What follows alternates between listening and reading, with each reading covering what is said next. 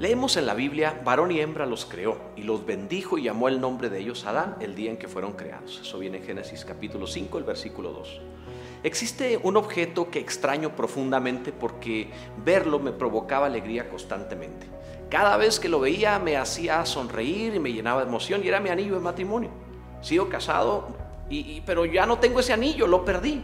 Hace un tiempo mi esposo y yo decidimos sustituir nuestros anillos por nuevas alianzas en un precioso oro blanco con finos acabados, para lo cual mandamos grabar una inscripción en su interior que decía por siempre uno. Y sabes, así fue el primer matrimonio, así comenzó la humanidad. Adán y Eva no tenían nombres eh, diferentes al principio, sino que ambos se llamaban Adán, lee la Biblia.